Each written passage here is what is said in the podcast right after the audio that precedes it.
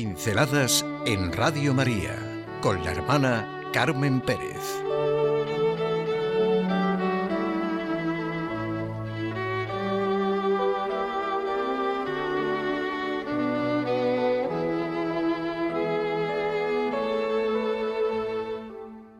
Nuestra cuaresma con María en el Vía Crucis. Sí, es que hay una oración muy propia de la cuaresma. Me refiero al Via Crucis, al camino de la cruz de Jesús de Nazaret, que es una sanísima tradición que vivimos por lo menos los viernes de cuaresma. Ojalá los viviéramos por lo menos.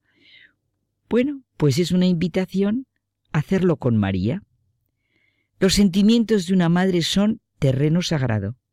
Definir los sentimientos de una madre es entrar en terreno sagrado, porque definir es remarcar los límites de una realidad para distinguirla de lo que no es. Remarcar los límites en los sentimientos de una madre. Todos hemos oído que el dolor más grande de una madre es la muerte de un hijo. Pero nadie definiría los sentimientos de una madre como un enigma. El enigma es un problema que tiene solución, algo que su sentido está artificiosamente encubierto para que sea difícil interpretarlo. Tiene solución y solamente está velado hasta que alguien lo descubre. Pero el misterio, lo sagrado, Dios, mi sentido de la vida, del sufrimiento, no tiene respuesta definitiva. Me ha salido al lado de lo sagrado el misterio, claro. Es que el misterio y lo sagrado del dolor de la madre y del hijo, ¿cómo van juntos? Desde el primer momento, en el Evangelio se nos anuncia. Será como un signo de contradicción, y a ti misma una espada te traspasará el alma.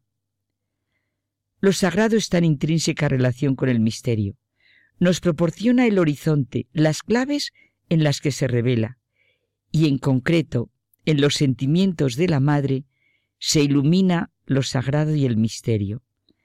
El misterio de que la madre dé a luz a un ser que tiene su propia vida, su propia libertad, es lo sagrado de esta relación.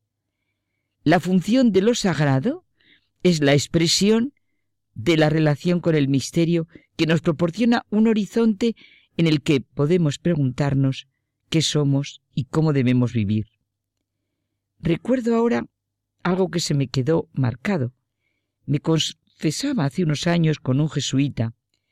Recuerdo que me ayudó a sentir lo que era el sacramento que estaba viviendo. Y me encontré tan a gusto que le dije algo que puede parecer que no tenía relación, pero sí la tenía, porque en el fondo se trataba del sacramento del perdón, de la misericordia. Y desde estos sentimientos le dije, perdón un momento, padre, eh, no puedo pensar ahora en el infierno. Pues no piense.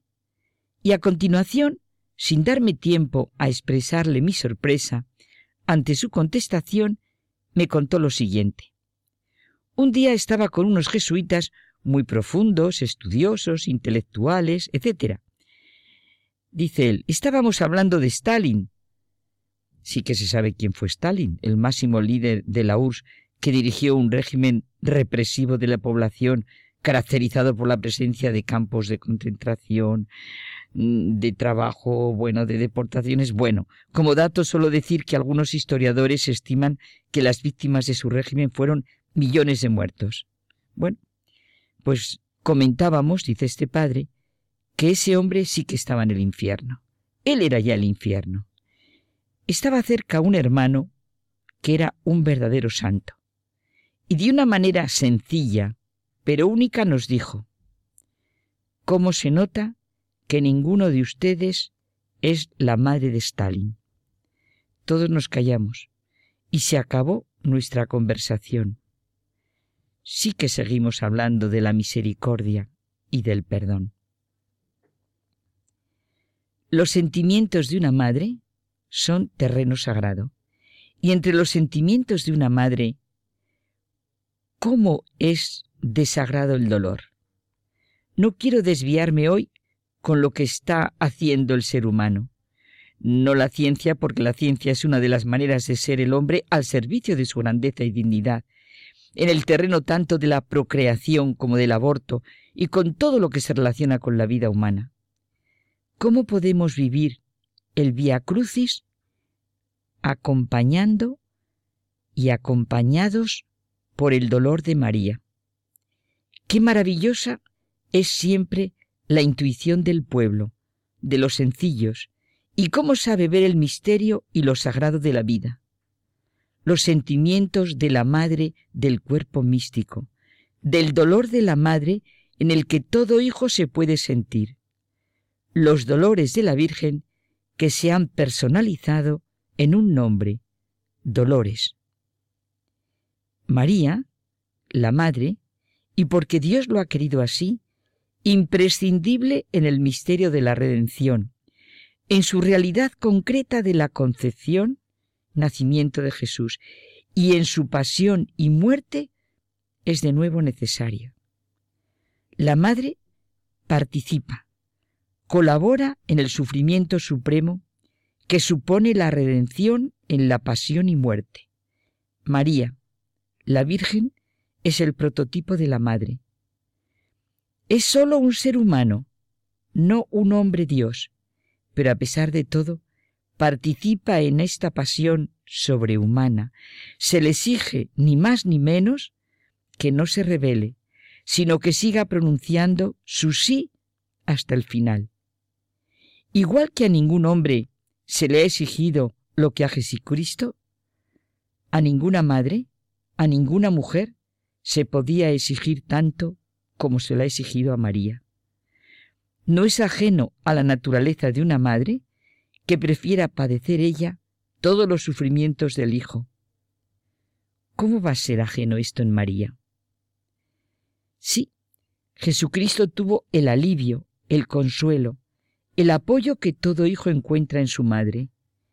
Ella le había visto en su plenitud humana, en su poderoso atractivo que atraía a cualquiera que tuviera un mínimo de corazón limpio y abierto. Le vio cambiado, deformado en su cuerpo, no en su mirada. Esa mirada que llenó el corazón de Dimas, el ladrón crucificado junto al Hijo podemos pensar en el consuelo que tuvo que ser para la madre el nuevo amigo, el nuevo hermano con el que Jesús se acababa de encontrar en esos tremendos momentos de su agonía. Terreno sagrado, los sentimientos de la madre de la humanidad que estaba dando a luz con dolores de parto a sus nuevos hijos en este vía crucis, en este camino de la cruz. No abortando ese momento tremendo. Su hijo en la cruz como un criminal que esconde una culpa horrible. El que no conoció pecado fue hecho pecado por nosotros. ¿Qué encuentro entre madre e hijo durante todo el Via Crucis? ¿Se imaginan cómo sería la mirada de María y de Jesús, ¿cómo hará con nosotros María el Via Crucis? En el Apocalipsis, que es una expresión simbólica de la historia, el vidente nos hace ver, por medio de imágenes, a una mujer entre el cielo y la tierra gritando a causa de los dolores del parto. En toda la pasión y muerte, ella no puede quitar nada al sufrimiento de su hijo solo puede decir sí, caminar junto a Él. Y lo que vivimos en la decimotercera estación del Via Crucis, bajan a Jesús de la cruz y lo entregan a su madre. Así pasa con cada cristiano. Él lleva todo sobre sí, pero nos deja una parte para que podamos participar en la fecundidad de la redención. Esa es nuestra salvación.